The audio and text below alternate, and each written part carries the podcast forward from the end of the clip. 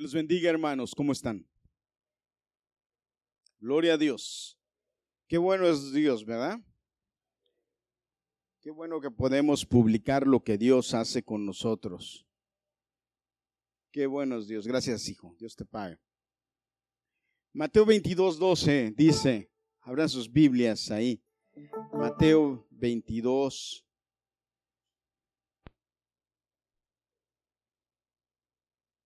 Seguimos hablando de la oración, voy a seguir hablando de la oración. Creo que voy a hablar de la oración hoy y la próxima semana voy a tratar de explicarles eh, de una forma práctica acerca de la oración maestra del Padre Nuestro. ¿Verdad? ¿Cuántos se saben el Padre Nuestro de memoria? Si no se lo sabe, apréndaselo, no es malo, no lo rece. El Padre nuestro no se dio para rezar. Ya le enseñé, ¿verdad? Que hay quienes rezan y Dios no oye los rezos.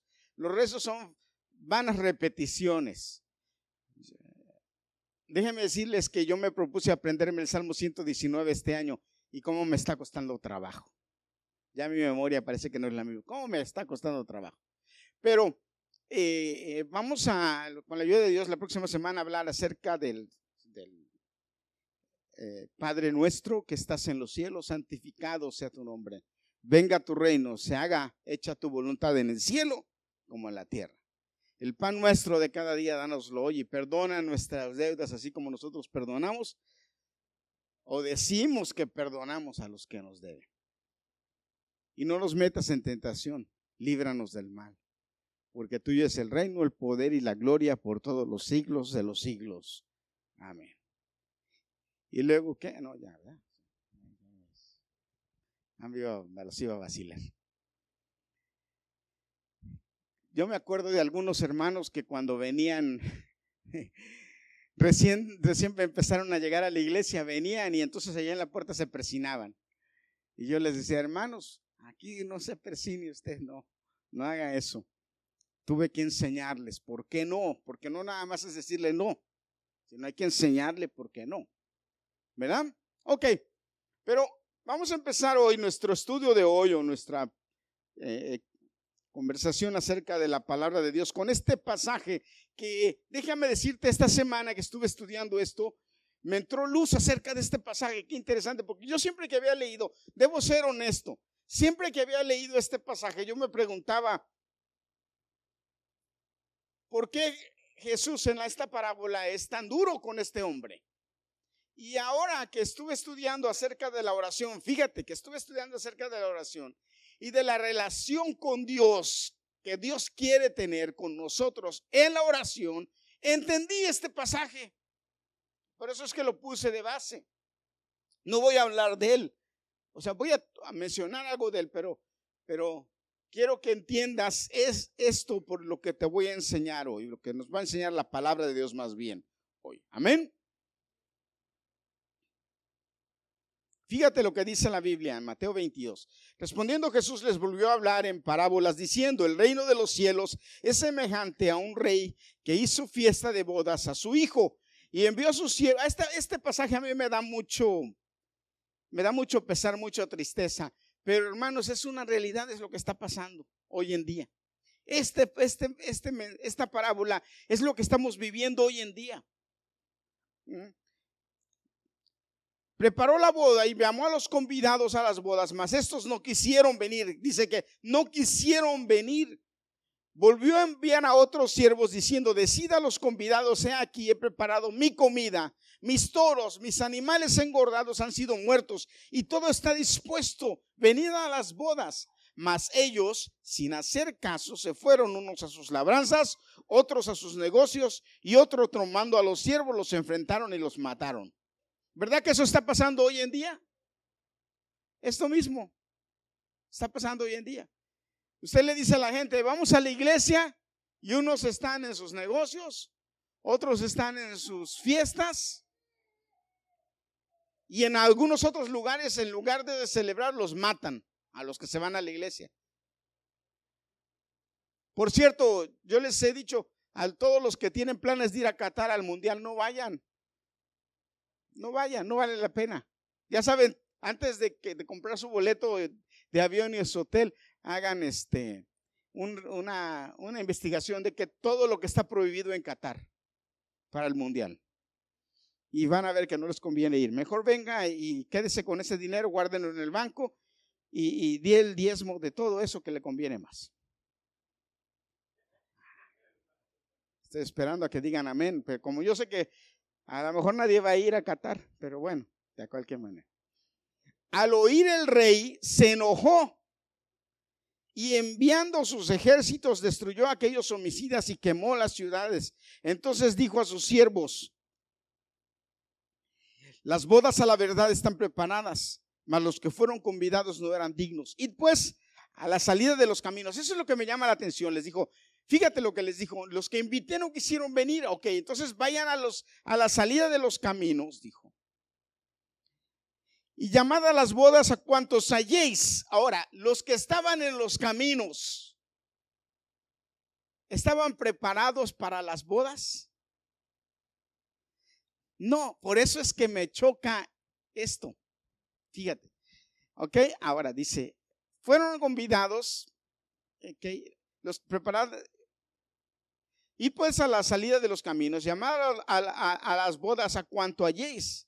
Y saliendo los siervos por los caminos, juntaron a todos los que hallaron, juntamente malos y buenos, y las bodas fueron llenas de convidados. Y entró el rey para ver a los convidados, y vio ahí un hombre que no estaba vestido de bodas. Ahora quiero que tú repitas conmigo esto. No estaba vestido de bodas y le dijo, amigo, ¿cómo entraste aquí sin estar vestido de bodas? Y luego también, entonces, la respuesta simple, y me dice lo que me llama también la atención, es el hombre más él, el hombre, él enmudeció, no pudo contestarle.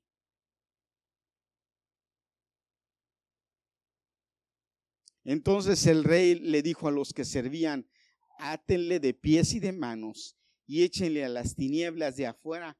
Ahí será el lloro y el crujir de dientes, porque muchos son los llamados, pero pocos los escogidos. Pocos. Tenemos que prepararnos para entrar a la presencia de Dios. Tenemos que prepararnos para orar. Tenemos que prepararnos para adorar. No es nada más voy y ya tenemos que prepararnos. Voltea con el de al lado y dile, tienes que prepararte. La Biblia nos enseña que hay que hacerlo. Padre, te bendecimos en el nombre de Jesús. Te pedimos que en esta noche tú nos hagas entender tu palabra.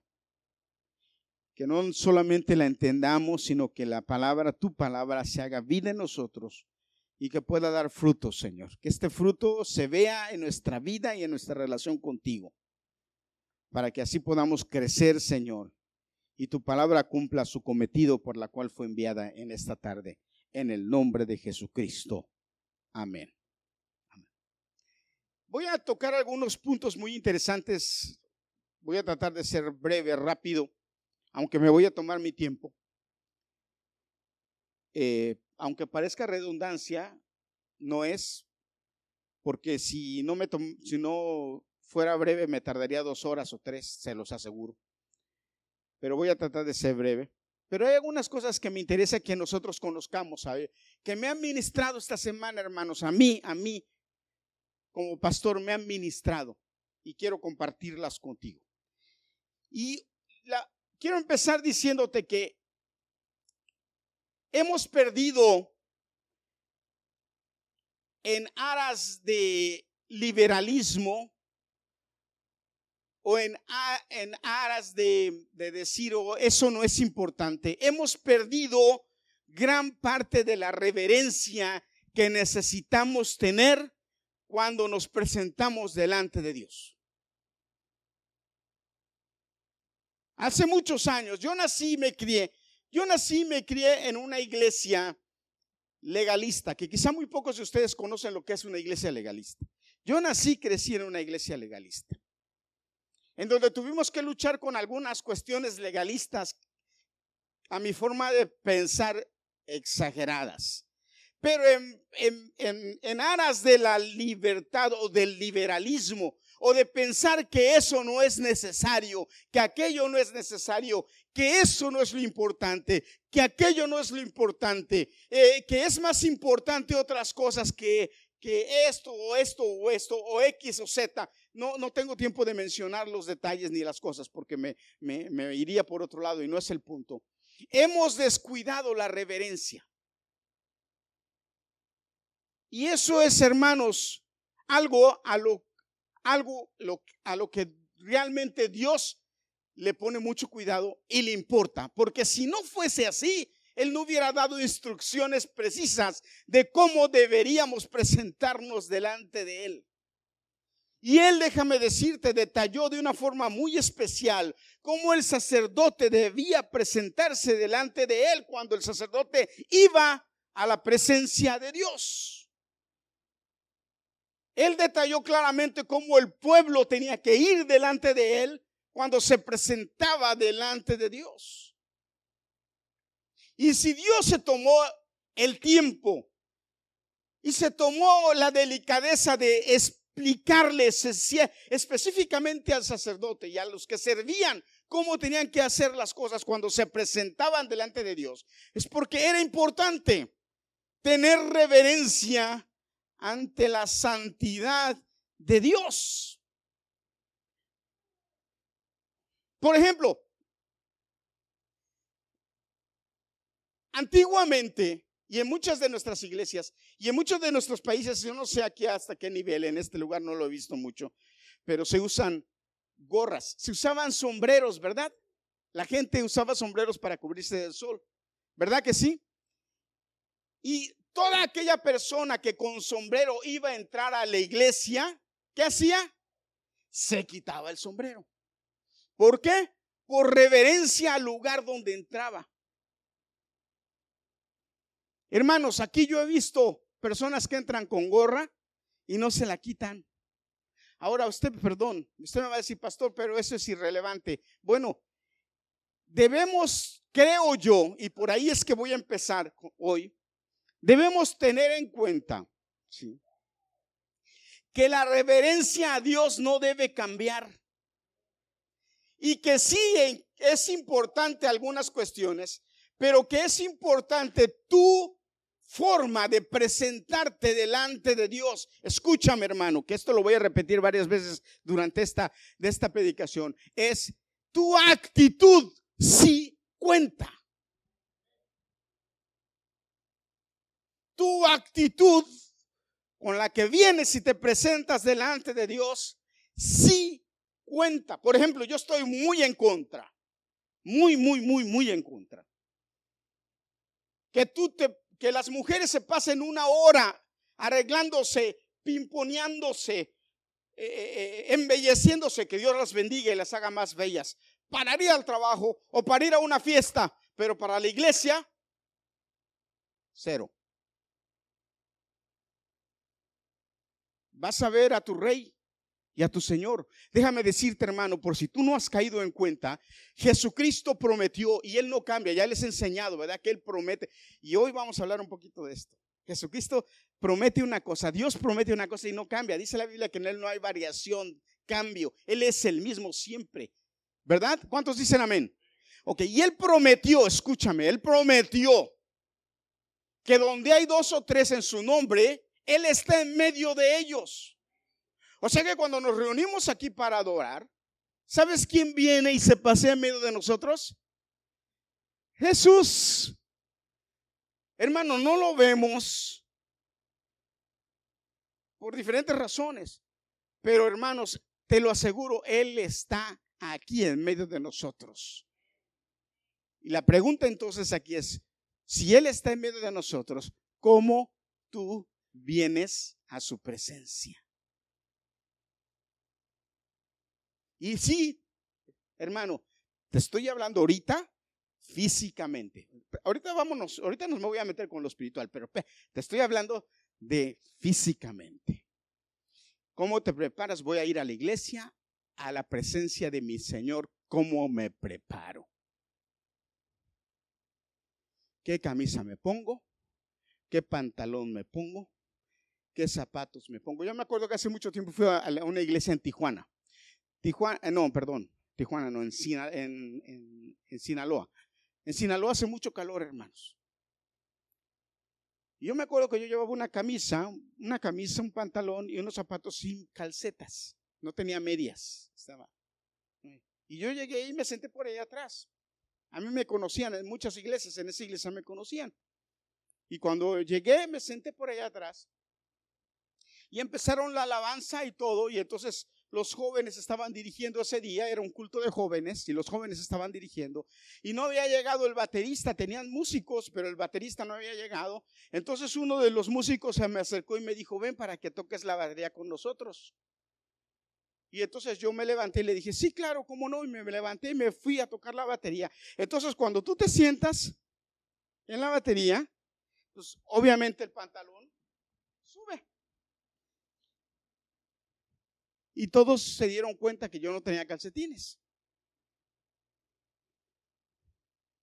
Cuando el pastor se dio cuenta que yo no tenía calcetines, fue donde yo estaba y me dijo, para de tocar y bájate. Al, al altar no te subes sin calcetines. Y yo le dije, sí, como no, dejé las baquetas y me bajé. Y los jóvenes voltearon y me vieron, ¿qué pasó? Ya después uno me preguntó, chismoso, ¿eh? siempre. Y le dije, es que no traigo calcetines. Ah, me dice, él es el pastor, él manda. Porque otra cosa que debemos aprender es a sujetarnos. Si el pastor dice que me baje, me bajo. Una vez un, jovencito que me tocaba el piano me vino con en el pleno verano con sandalias y short a ministrarme aquí. Yo le dije, no, no, no. A ministrar tú no vienes así a la iglesia. Si quieres venir así a sentarte ahí, está, ese es problema tuyo, pero a ministrar no. ¿Seré exagerado? Hermano, ¿seré exagerado? Te voy a enseñar que no. Porque ¿por qué si vamos a una fiesta? Nosotros sí nos preocupamos por nuestra forma de vestir cuando vamos a la presencia de Dios. No. Porque hemos descuidado la reverencia que debemos tener con Dios. Pero te voy a enseñar algo. El problema es, no es ni mi, ni mi ropa a veces, ni mis zapatos, ni, mi, ni si me peiné o no me peiné, o me arreglé, o me bañé para venir a la iglesia. Fíjate, el problema es mi actitud. Realmente con qué espíritu y actitud me preparo para ir a la iglesia a adorar a Dios, a presentarme, a verme con mi Dios. Y el problema radica, hermanos, es que hemos malinterpretado la gracia. Hemos malinterpretado el grande amor de Dios, la gracia.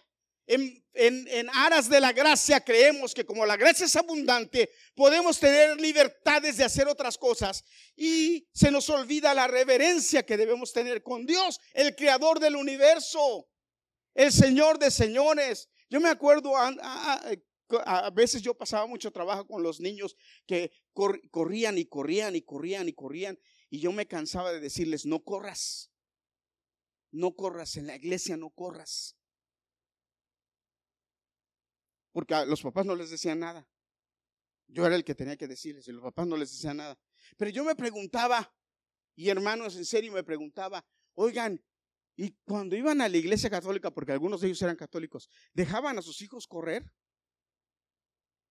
No, no los dejaban correr, ¿verdad que no? No los dejaban correr, hermanos. Y yo decía, ¿y por qué? Allá, y perdón, hermanos, allá donde no es el Dios verdadero, donde hay ídolos, tenían más respeto que aquí donde está el Dios verdadero. Yo decía, ¿por qué? Porque hemos malinterpretado la gracia. Y debo, debo hacer un paréntesis rápido. Aunque me vea así, me vea gritando y me vea hablando, no estoy enojado ni lo estoy regañando, le estoy enseñando lo que la Biblia me enseñó a mí, que creo que usted debe entenderlo. ¿Por qué? Porque, porque ahorita más adelante le voy a decir por qué es importante esto. Él quiere tener una relación con nosotros de amor y quiere vivir de acuerdo a esto con nosotros, quiere ser nuestro Padre, Él quiere tener comunión con nosotros. Y la comunión significa, hermano, intimidad. La comunión con Dios significa intimidad. Él quiere tener intimidad contigo y conmigo. Pero la intimidad la quiere tener en base a tu actitud con Él. Él está dispuesto, pero Él se pregunta, ¿qué quieres tú? ¿Tú realmente quieres tener intimidad contigo, conmigo? Porque te voy a enseñar algo muy importante, hermano. Fíjate, escucha esto que te voy a decir. Eh, ya les he enseñado en las semanas pasadas, dos semanas anteriores, que Dios es fiel y recto y santo. Y Él cumple sus mandamientos, lo que, las reglas que Él puso las cumple. ¿verdad? Y la Biblia está llena de promesas y donde dice que Él se va a presentar contigo, que Él va a estar contigo, que Él va, te, te va a oír. Si tú qué, si tú obedeces, si tú eres fiel, si tú tienes la correcta actitud para presentarte delante de Él. A Dios no se va como tú quieres, a Dios se va como Él dice que hay que presentarse. Ahora, Él es justo.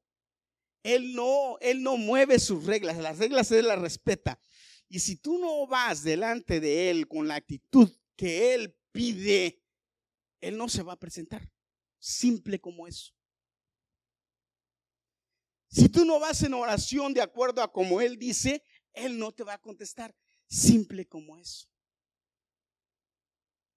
Ahora tú quizá puedes estar pensando, pastor, pero eso es tan complicado. Déjame decirte, no, no es complicado y yo te voy a enseñar más adelante por qué no es complicado. Porque no, no es con tus fuerzas, sino es con su Espíritu Santo que Él te dio.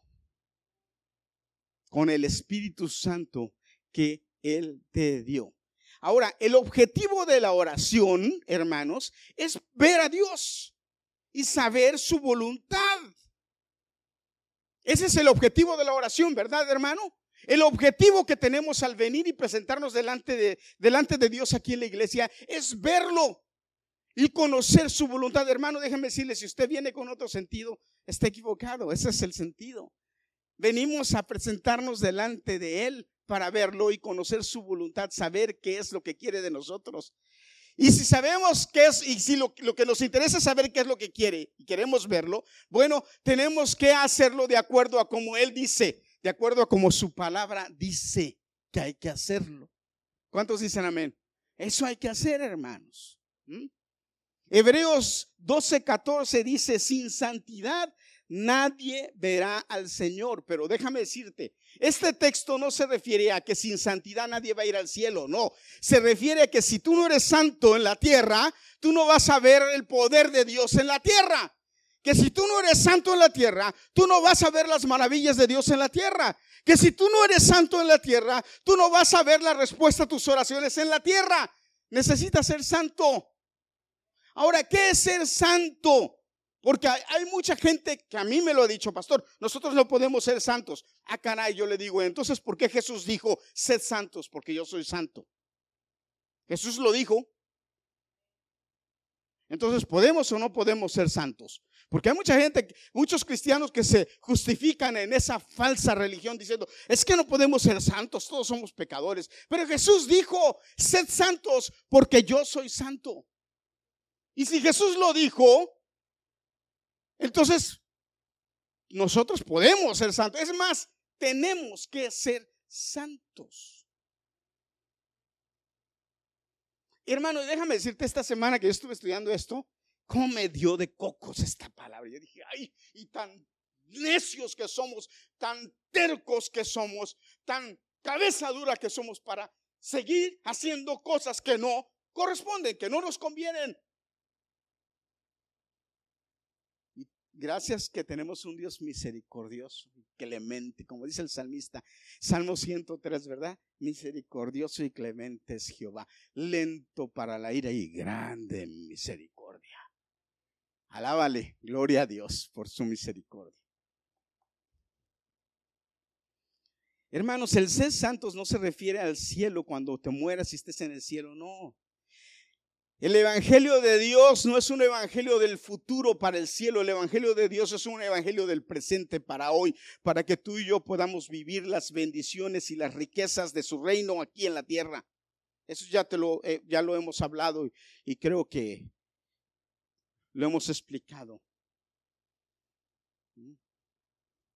Por eso es que debo tener en cuenta y debe ser importante para mí cómo me presento delante de Dios, cómo voy a la presencia de Dios cuando vengo a la iglesia y todos los días cuando estoy delante de Él.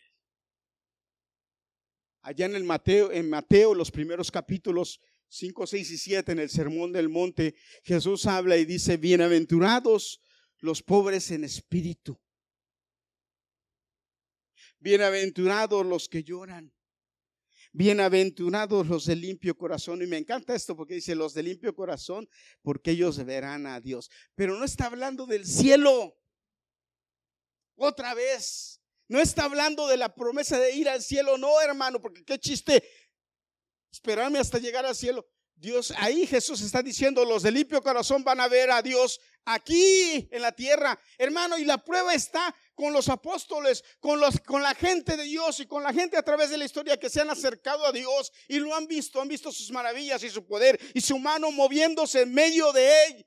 Por eso es que la Biblia dice claramente, busca el reino de Dios y su justicia y todo lo demás vendrá solo, porque no hemos visto a Dios. Por eso es que esos textos se nos hacen como futuristas. No, hermano, es una realidad para ti, para mí hoy. Una realidad. ¿Y santo? ¿Qué significa santo? Apartado, separado, depurado. Eso significa ser santo. Y la Biblia dice claramente que tú y yo hemos sido separados. Ahora te voy a explicar algo. Fíjate, escúchame bien esto, hermano. Dios es santo porque no hay diferencia entre lo que Dios dice, lo que Dios hace y lo que Dios es. Lo voy a repetir. Dios es santo porque no hay ninguna diferencia entre lo que Dios hace, lo que dice y lo que es. Eso es ser transparente, eso es ser único, eso es ser, ahorita te lo voy a explicar, te voy a decir otro texto, pero fíjate. Entonces, cuando Dios nos dice a nosotros que seamos santos, eso es lo que quiere, que lo que pensemos sea lo mismo de lo que hablamos, sea lo mismo de lo que hacemos. Y que eso se, compruebe con la actitud que tenemos.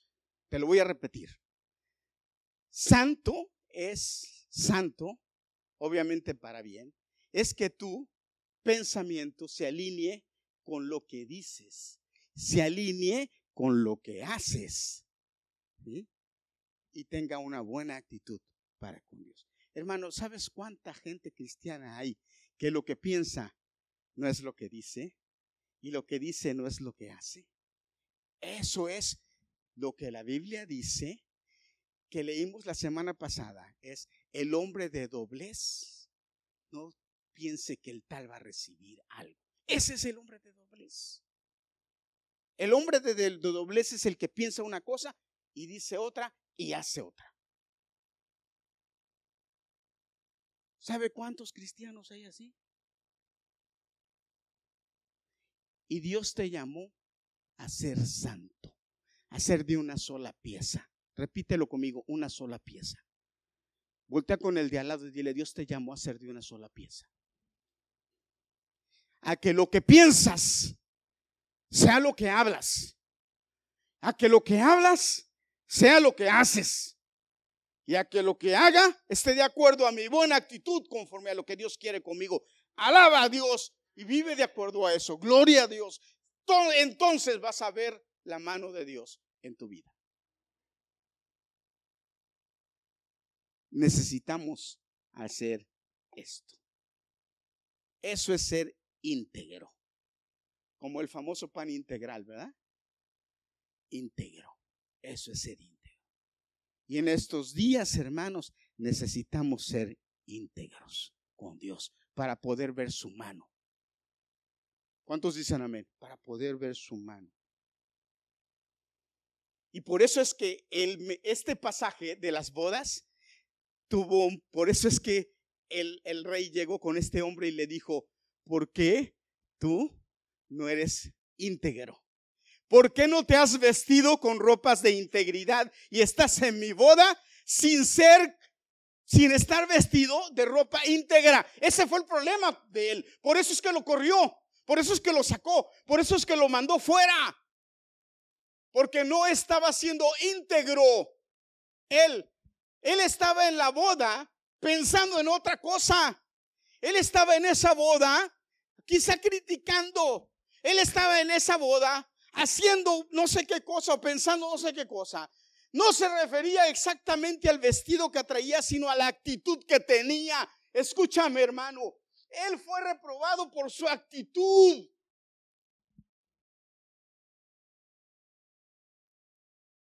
¿Qué actitud tienes cuando te presentas delante de Dios?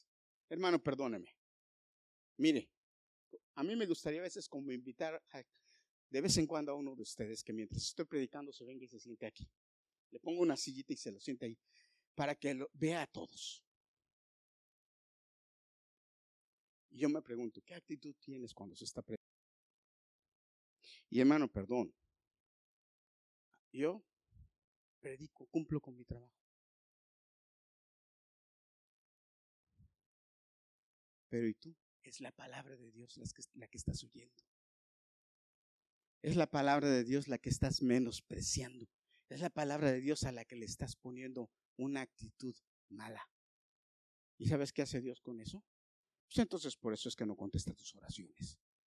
Entonces por eso es que no te oye. Es por eso que no lo ves. Pero Dios no quiere eso. Dios quiere que tú lo veas. Dios quiere que te encuentres con Él. Te voy a contar algo rápido.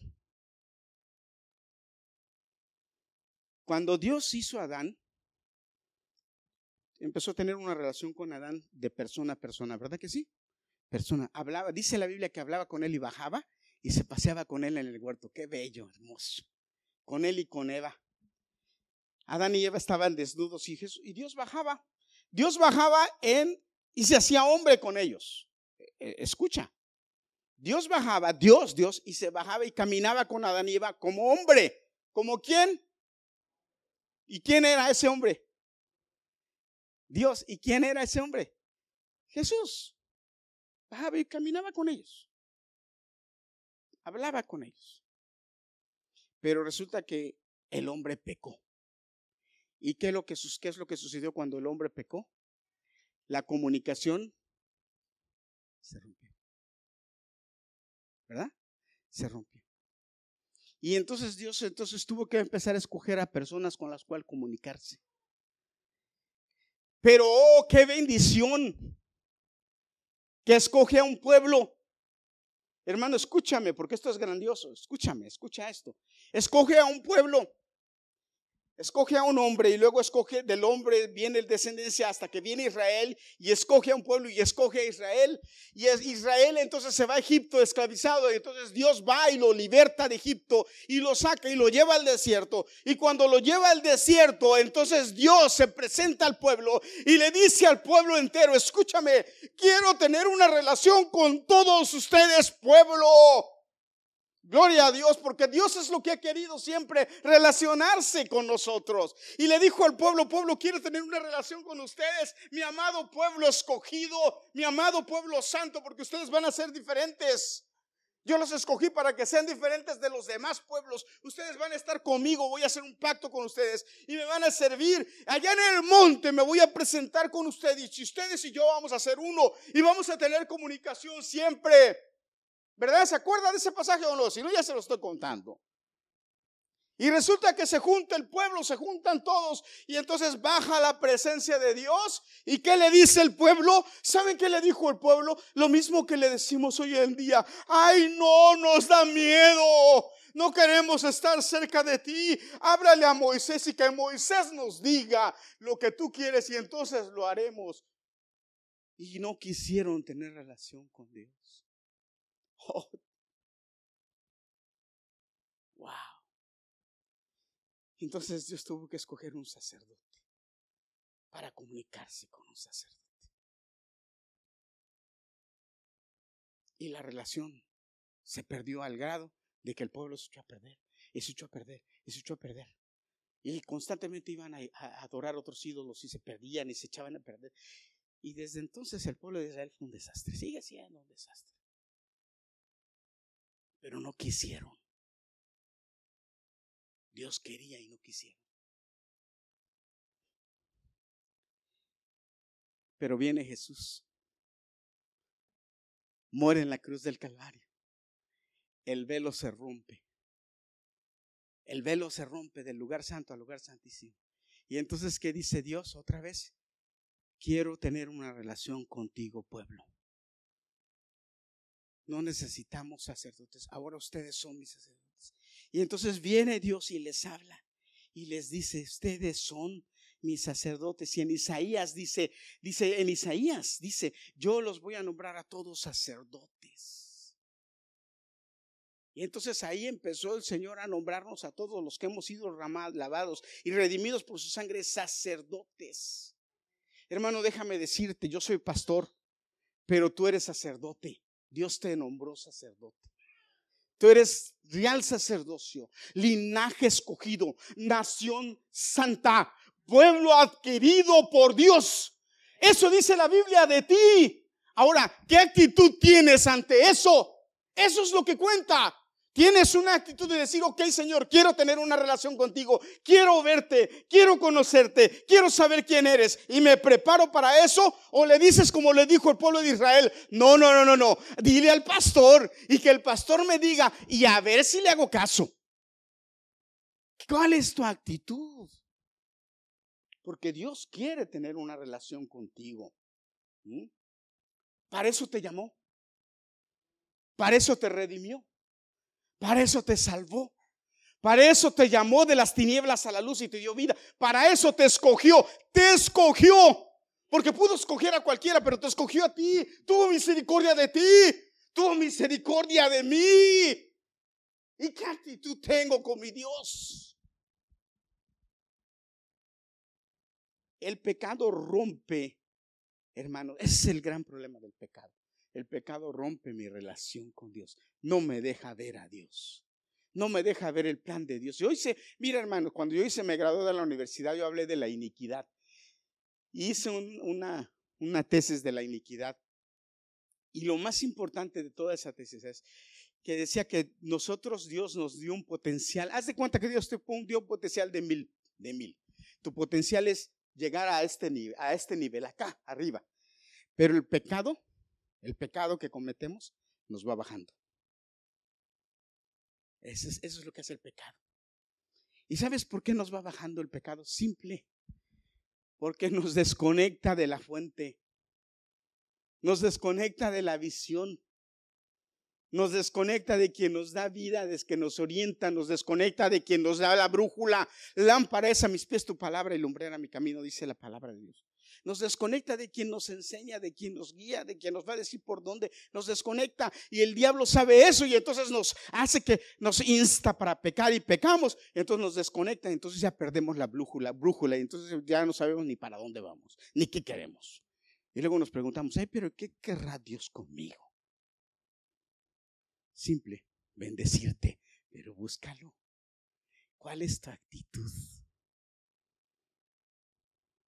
¿Cuál es? Hermano, hermano, mire, no se me achicopale, gócese, que es real sacerdocio y linaje escogido. Ahorita le voy a decir, la Biblia es clara y te dice, mira, esto, porque dice la Biblia, si mi pueblo se humilla, yo lo oiré, sanaré su tierra, estaré con él, me presentaré, lo bendeciré.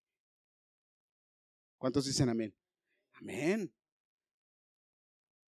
Pero hay que hacerlo, hay que cambiar nuestra actitud. Y por eso allá en Joel 2, 28 y 29 dice, y en los posteros días derramaré de mi espíritu sobre toda carne. Esa fue la razón por la cual Dios depositó su Espíritu Santo en usted y en mí. Eso no sucedía antes de Jesús. Eso sucedió cuando Jesús se fue a ascender al cielo y les dijo, les voy a enviar el Espíritu Santo. Ese los guiará. Escúchame. Es más, dilo conmigo. Dilo conmigo.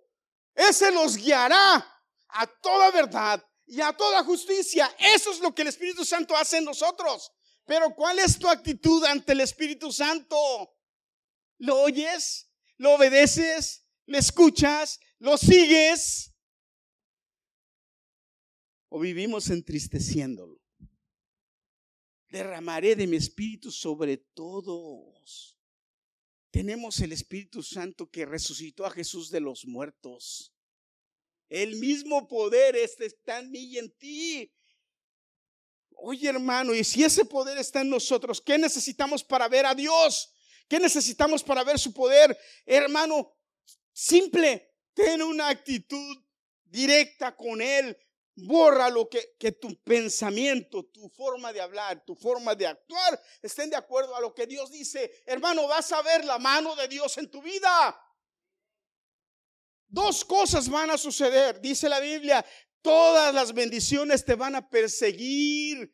Tú no las vas a perseguir, ellas te van a perseguir. Por eso es importante lo que la Biblia dice, busca primero el reino de Dios y su justicia y todo lo demás vendrá por añadidura. Esta es la clave, el diablo lo sabe. Y por eso es que se empeña en evitar que tú lo entiendas. No necesitamos, no fuimos llamados a mendigar las bendiciones de Dios. Fuimos llamados a ser poseedores, a tenerlas, a gozarlas y a disfrutarlas. Y déjame decirte, hermano, yo no te estoy hablando de una falsa prosperidad. No, no te estoy hablando de, de oh, que Dios te va a bendecir y que el dinero. No te estoy hablando, te estoy hablando de obediencia, de actitud. Punto. Ten la actitud correcta con Dios y Dios se va a encargar de ti te va a dar lo que necesitas. Punto. No es, no es un misterio, es simple. ¿Cuántos dicen amén? Es simple. O esto, o esto tiene, es difícil de entender, hermano. Pero esto debe ser en todos los sentidos. Desde, hermano, desde mi casa, ¿qué, ¿cómo le hago? ¿Cuánto tiempo le dedico a mi Dios para estar en oración con Él? Y cuando voy en oración, le tengo un lugar para orar especial, en donde yo me comunico con Él, en donde yo tengo una comunión con Él. O nada más oro cuando estoy en la iglesia, porque a veces ni aquí. Porque a veces estamos en la alabanza y ella aquí, ay, a ver qué hora ya se calla Daniela. Y viendo todo. ¿Sabes qué? Ya esto va para todos los que se sientan atrás. Todos los que se sientan atrás. ¿Sabe por qué? Porque todos los que se sientan atrás ven todo lo que pasa adelante. A mí cuando usted me ha visto sentado atrás, ¿verdad que no? Y perdón, hermano, no lo estoy regañando, les estoy enseñando. Ahora usted cree que lo estoy regañando y agarra es porque, bueno, porque le tocó. Ni hablar. Ni hablar. Yo estoy aquí para enseñarle la palabra. Yo no tengo ningún problema. Pero le enseño lo que la Biblia dice. ¿Qué dice la Biblia cuando vayas a la casa de Jehová? ¿Qué? ¿Se sabe ese texto no se lo sabe? Apréndaselo. Cuando vayas a la casa de Jehová, dice, acércate más. ¿Para qué? Para oír. Ay, pastor, pero con el micrófono sigue hasta atrás. Sí, pero mientras más adelante está, menos ve lo que pasa atrás. No ve si el otro se está durmiendo, no ve si el otro está chismeando, no ve si el otro se está riendo, no ve si el otro... Usted está concentrado en qué? En presentarse delante de Dios. A eso vino. ¿Cuántos dicen amén? Dígame fuerte. Dígalo. Dígalo. Ahora le voy a decir nada más esto para que para terminar. Es la primera vez. ¿Cuántas veces digo terminar? Tres, ¿verdad? La primera. Siempre que nos presentamos delante de Dios, lo primero que debemos tener en cuenta es que debemos apropiarnos de su gracia. Debemos estar conscientes y claros de que somos salvos. ¿Me escuchó? Debemos apropiarnos de su gracia. Señor, soy salvo. Eso es lo primerito que usted debe hacer cuando se presenta delante de Dios, ya sea aquí o en oración en su casa o cuando se presenta delante de él, donde sea. Lo primero que usted debe tener en cuenta o debe tener claro es que usted es salvo. O sea, yo me despojo de cualquier cosa que quiera engañarme de que no soy digno de presentarme delante de Dios. Soy salvo, soy salvo, y porque soy salvo y soy redimido y soy lavado con la sangre de Cristo, entonces puedo presentarme libremente delante de Dios. Libremente, eso es lo importante. Hermanos, porque a veces el pecado no nos deja presentarnos delante de Dios con libertad. Entonces tengo que apropiarme de la gracia. Señor, por tu gracia soy salvo. No por, sí, soy pecador y pequé. Señor, perdóname, porque dice la Biblia que si nos humillamos y pedimos perdón, Él, él es fiel y justo y nos perdona. Pero entonces tenemos, cada que nos presentamos delante de Dios, tenemos que presentarnos delante de Él y decirle, Señor, aquí estoy. Sí, soy pecador, soy falto, he faltado. Porque la Biblia dice que todos fallamos. Señor, pero además conscientemente, mira, fallé, le saqué la lengua al otro. Se la saqué. Sí, Señor, soy pecador, mira. Mi mamá me estaba regañando y le hice morisquetas detrás. Soy pecador. Sí, Señor. Soy pecador. Perdóname. Dice que debo honrar a mi esposa y el otro día que me estaba diciendo yo estaba por detrás. Y me, menciono esos detalles para no mencionar otras que no. Pero venga al trono de Dios con una actitud de perdón, humildad, humillándome. Señor, sí soy pecador. Como aquel hombre que le decía, sí, Señor, yo no. El otro le decía, sí, Señor, yo no soy como este.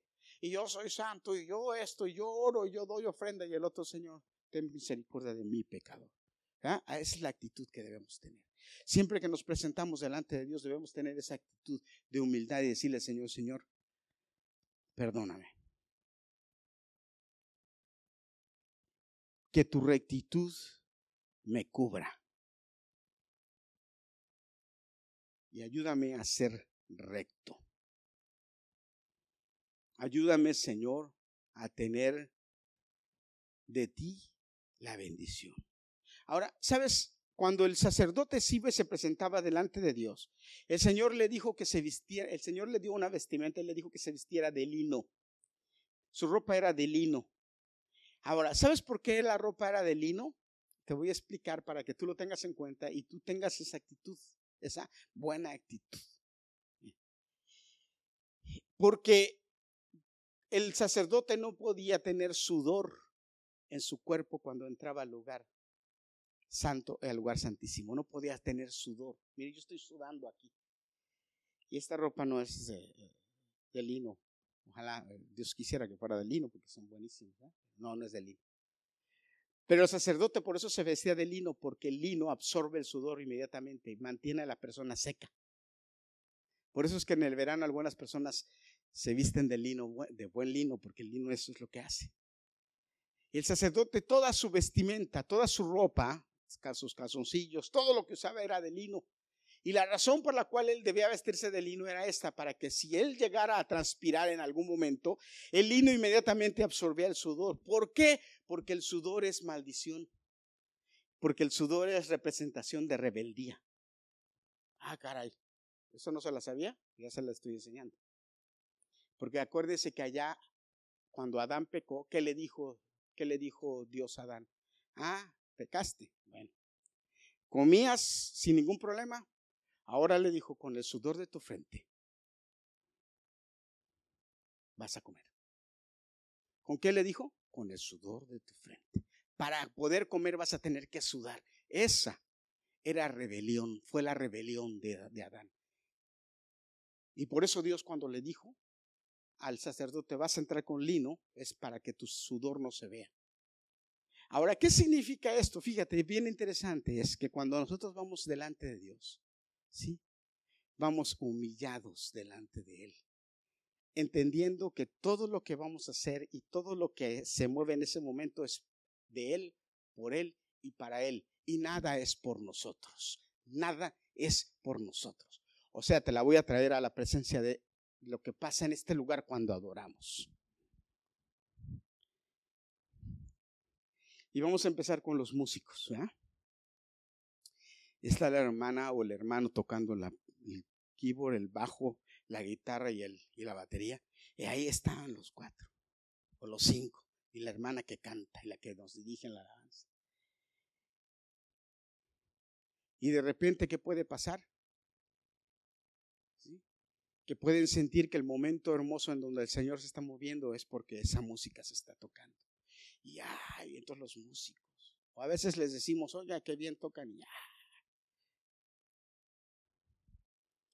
Y cuando algo sale mal o, no, o usted no sintió nada, dice, oye, los músicos no me hicieron sentir nada. ¿Verdad que hay gente que ha dicho eso? O a lo mejor usted, pero hay gente que ha dicho eso. Hoy sí, me, me, me quedaron a deber, no sé, yo. Pues le traigo una noticia, hermano, hermana. Nada de lo que se hace aquí, ni la música, ni usted, ni el hermanito, ni la hermanita, ni allá, ni acá, ni el que ministró, ni el que no ministró, es por usted o para usted. ¿Para quién es todo? Como dicen allá en mi pueblo, es para honra y gloria de Dios. Es para Dios. Así es que usted no se vista que no va, no es para usted. Si le gustó, gloria a Dios, alabe a Dios. Si no le gustó, arrepiéntase y pídele a Dios porque es su actitud la que cuenta. ¿Qué le parece? No le gustó porque su actitud no fue buena. ¿Cuál es tu actitud? Las muchachas de la danza, a mí me encanta ver a las muchachas de la danza cuando danzan, pero yo quisiera como llegar con cada una de ellas y decir, sonrían, están moviendo los panderos, pero sonrían. ¿Cuál es su actitud cuando están adorando aquí, alabando en la danza? Sonrían.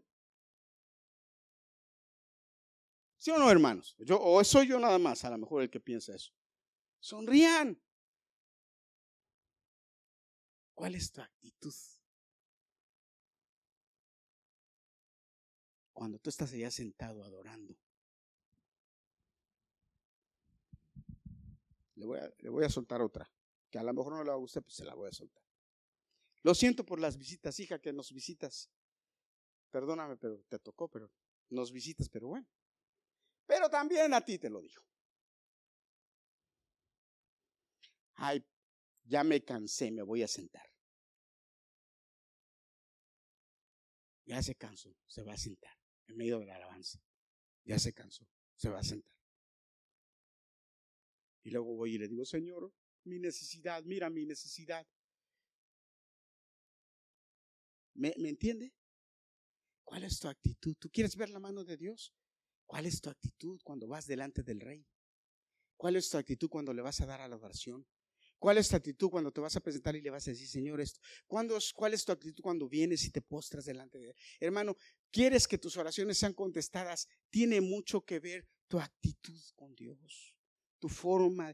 Es verdad que Dios es misericordioso y grande, pero ¿verdad que nosotros queremos ver la mano de Dios? Sí, hermano, Él quiere interactuar contigo, pero déjame decirte, hermano, simple como esto, la forma más hermosa de ver las bendiciones de Dios, la forma más hermosa de ver la mano de Dios es hacer, hacértelo tu amigo.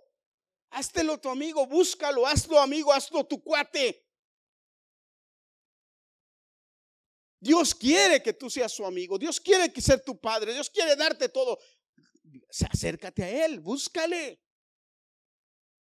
Me viene a la mente ahorita rápidamente la parábola del hijo pródigo, hermanos, del hijo pródigo. El hijo pródigo tenía todo, gozaba de todas las bendiciones, estaba en la casa del padre, ¿se acuerdan? El hijo pródigo estaba en la casa del padre gozando de todo. Trabajaba o no trabajaba, no sé, pero si no trabajaba de cualquier manera tenía todo, porque estaba en su casa, era su hijo. Hermano, tú y yo somos hijos de Dios. Pero el hijo pródigo de repente tuvo, le dio la gana y dijo, me voy me voy. ¿Y qué le dijo el papá? Hijo, como tú tienes libre albedrío, haz lo que tú quieras. Yo no te voy a detener. Pero dame mi dinero, dame mi herencia. Le dijo, sí, cómo no, mi hijo. Aquí está. Tenga su herencia. ¿Y qué hizo el hijo? Se fue. Se fue. ¿Y Dios lo detuvo? No, hermano. ¿Lo extrañó? Sí. ¿Le hizo falta? Sí. ¿Lloró por él? Seguramente que sí. Claro que sí, hermano. Como ha llorado por ti y por mí cuando nosotros ni nos acordamos de él. Pues dio su vida por nosotros. ¿Qué más? Pero un día el hijo pródigo agarró la onda cuando ya estaba quebrado cuando ya estaba sin nada, cuando había malgastado. Mira, la Biblia es bien clara cuando dice que malgastó todo con prostitutas. Así lo dice. ¡Wow! Y con amigos. Mal. Sin embargo, qué, qué, qué bueno es Dios, ¿eh? qué misericordioso. De repente dijo que allá cuidando los cerdos, de repente dijo, volveré a la casa de mi padre, porque ya el criado más bajo come mejor, está mejor que yo. Y volveré y me humillaré y le diría a mi padre, he pecado contra el cielo y contra ti. ¿Cuál es la actitud? He pecado, me humillaré, he pecado. Y el hijo volvió con esa actitud. Pero ¿qué hizo el padre? Dice que antes nada más lo miró porque él conocía la actitud, vio la actitud. Se necesita valor para regresar. Pero hermano, déjame decirte, Dios está esperándote con los brazos abiertos. Nada más es que tú quieras volver. Nada más es que tú quieras adorarle. Cuando vayas delante de Dios, ve con esa actitud de adoración. Ve con esa actitud de, de humildad.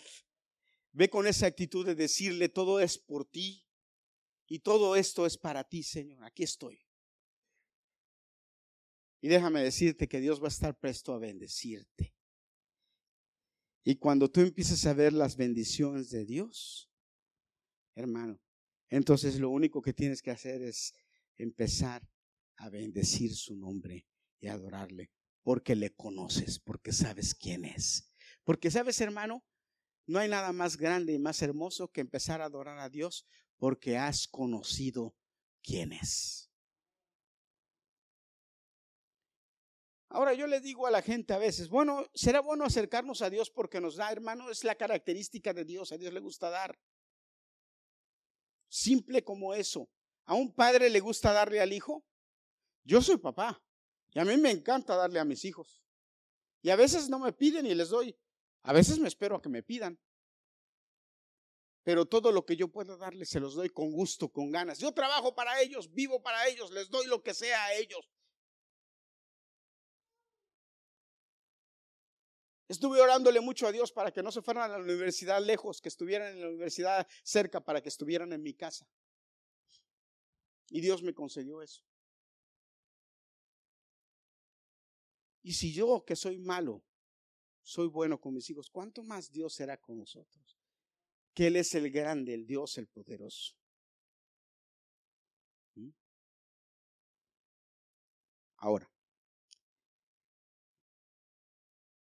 Lo último que tú, no lo último, lo último que te voy a decir hoy, que tú debes entender, es que debes acercarte a Dios completamente en fe, sabiendo que su sangre y su poder son suficientes para hacer contigo todo lo que Él ha prometido que va a hacer contigo. Todo lo que ha prometido que va a hacer contigo. Mira, cuando el pueblo de Israel estaba en Egipto. El pueblo de Israel vio las, las maravillas que pasaron para que el pueblo fuera libertado. Todas las plagas, todas las cosas. Pero la última cosa que pasó fue la muerte del primogénito, ¿verdad? ¿Se acuerdan? La muerte del primogénito. ¿Y cuál era la regla en la muerte del primogénito? Dios le dijo a Moisés que le dijera al pueblo que pusiera sangre en los dinteles, que mataran el cordero pascual, que hicieran la Pascua, que mataran el cordero pascual y que pusieran sangre en los dinteles de la puerta. Y que nadie saliera de la casa esa noche, porque todos los que iban a estar en la casa iban a ser qué? Cubiertos, iban a ser qué? Protegidos. ¿Por qué iban a ser protegidos? Por la sangre del cordero que se iba a comer esa noche. Amén. Si la familia era chica, se tenía que juntar con otra familia para que el cordero alcanzara para todos. Pero si la familia era grande, pues un cordero para todos. Si había dragones como yo, órale, había que un cordero más grande, porque había que comérselo todo. Pero ¿qué era lo importante del cordero? La sangre. Ahora, fíjate hermano, el pueblo, el pueblo tuvo confianza de que tres millones de judíos iban a salir ilesos una noche simplemente porque iban a embarrar o a, llenar los dinteles de sangre, a untar los dinteles de sangre. y que el ángel de la muerte iba a ver la sangre y no iba a entrar a esa casa. Ellos confiaron en eso, lo hicieron. Y no, no solamente ellos, sino todos los que vivían alrededor del pueblo de Israel, que no eran judíos, pero que oyeron y creyeron, lo hicieron. Y el ángel de la muerte no entró a esa casa porque creyeron, porque esa sangre fue suficiente para que tres millones de judíos no les pasara nada esa noche. ¿Cuántos dicen amén? Esa fue la fe de ellos. Y al siguiente día salieron victoriosos. Ni sus animales, ni ninguno de ellos murió, sufrió la muerte del primogénito. Creyeron. Y sucedió. Y si esa sangre fue suficiente o fue eficaz para que esos tres millones de judíos vieran que no había muerte, hermanos, la sangre de Jesucristo es eficaz para que el mundo entero pueda ser salvo, pero para que especialmente tú y yo volvamos a adquirir el estatus de hijos de Dios y de poder ir confiadamente delante de Dios a pedirle lo que sea. Y si tenemos la actitud correcta, hermanos, Dios está dispuesto a darnos lo que nos hace falta, todo lo que queramos. Y repito, no es una cuestión de una de una falsa doctrina de oh, de que Dios te va a bendecir, no, es una cuestión de creer que la mano de Dios es verdad, que las promesas de Dios son verdad en ti cuando tú tienes la actitud correcta. Hermano, yo vengo a la iglesia ahora y vengo con la actitud correcta. Señor, me voy a presentar delante de ti. Y desde, desde antes de la hora yo ya estaba listo, mentalizándome, preparado. En mi casa ahora mi esposa, eh, eh, eh, y eso me, me gusta porque antes no lo hacíamos. Nos faltan algunas cositas que las tenemos que implementar, pero antes no, pero ni siquiera música mundana, oye, es el día del Señor. Ahora, ¿será fanatismo? Hermanos, yo le voy a decir, es cuestión de actitud. Ahora, yo no se lo voy yo no le voy a imponer lo que yo hago, porque ese sí sería un problema. Pero yo le enseño lo que yo hago y yo le digo a usted, deje que el Espíritu de Dios que Dios puso en usted le guíe a toda verdad y a toda justicia. Pero abra su oído y deje que le hable y cuando le hable, obedezca. Lo voy a decir otra vez porque necesito decirlo otra vez. El Señor depositó su Espíritu Santo en usted. Abra su oído y cuando Dios le ya hable, obedezca.